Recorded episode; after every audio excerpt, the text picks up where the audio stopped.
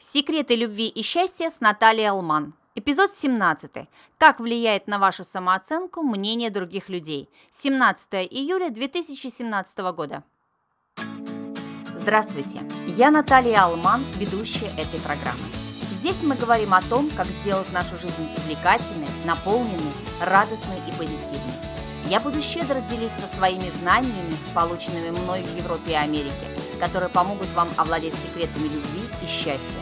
Свои комментарии и предложения по темам и вопросам, которые вы хотели бы обсудить, направляйте на мой сайт душадевица.ру. Вы также можете подписаться на мой аккаунт в Инстаграме и на мой YouTube-канал Наталья Алман.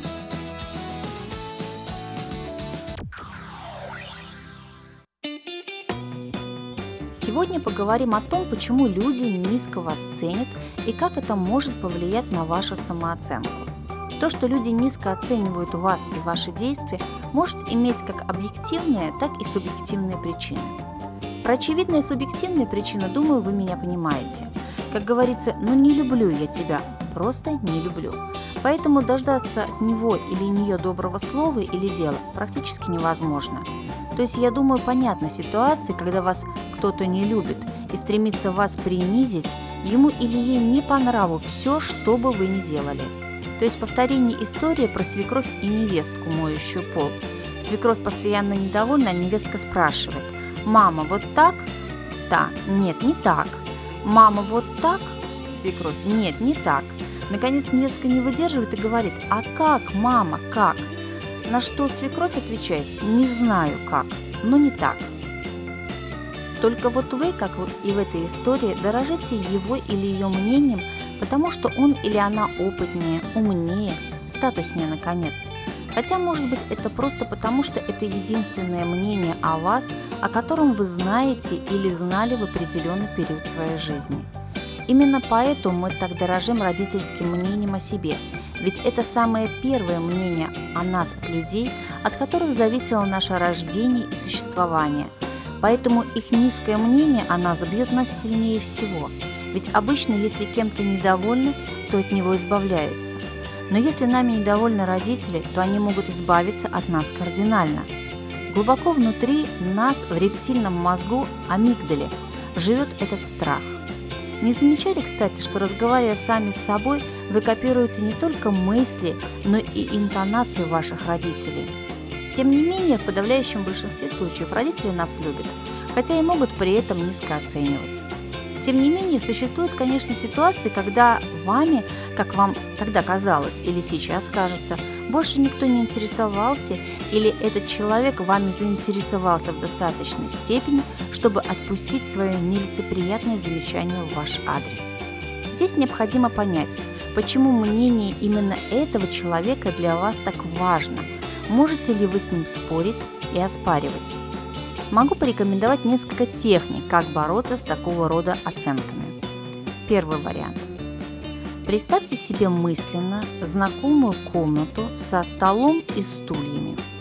И приведите в нее несколько человек, можно даже литературных или киногероев, но которые вам нравятся. Главное, чтобы это были люди или герои, авторитетные для вас – Заранее напишите суждения, которые были бы в вашу пользу и опровергали то мнение о вас, которое вы хотите опровергнуть. Например, ваша первая учительница говорила вам, что вы неряшливы при всем классе, и это глубоко засело у вас в голове. Теперь запишите, как вы были аккуратны, какие у вас ухоженные руки и волосы, что вас хвалили в гостинице или в доме отдыха, или в пионерском лагере за то, как опрятно вы одеваетесь, какая у вас чистая комната, убранная кровать.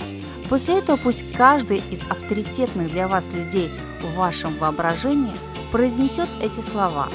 Чем подробнее будет визуализация, тем она будет эффективнее.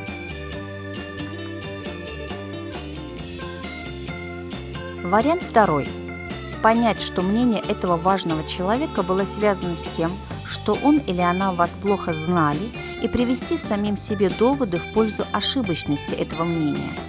Для этого берете лист бумаги и пишете. Под пунктом первым Записывайте мнение и оценку этого важного человека. Под вторым пунктом, какие эмоции это у вас вызывает. Под третьим, пишите доводы в пользу себя, чтобы оспорить это мнение. Под пунктом четвертым пишите эмоции, которые у вас возникают, когда вы читаете пункт третий. А теперь сравните с эмоциями из пункта 2 и наблюдайте, снижается ли интенсивность этих эмоций. Если да, то вы на правильном пути. Продолжайте. Если нет, пробуйте другие способы. Третий способ. Раскритиковать самого оценивающего человека, спустить с пьедестала, на который вы его возвели, тогда и его мнение станет одним в ряду многих, а это уже не сильно трогает. Обычно работаем над тем, что бывают и были люди умнее и статуснее в вашей жизни. Он или она тогда казался или сейчас кажется центром Вселенной, а на самом-то деле – очень, кстати, эффективная методика, но опять же лучше прописать. Итак, снова пункт первый. Мнение о вас или оценка вас.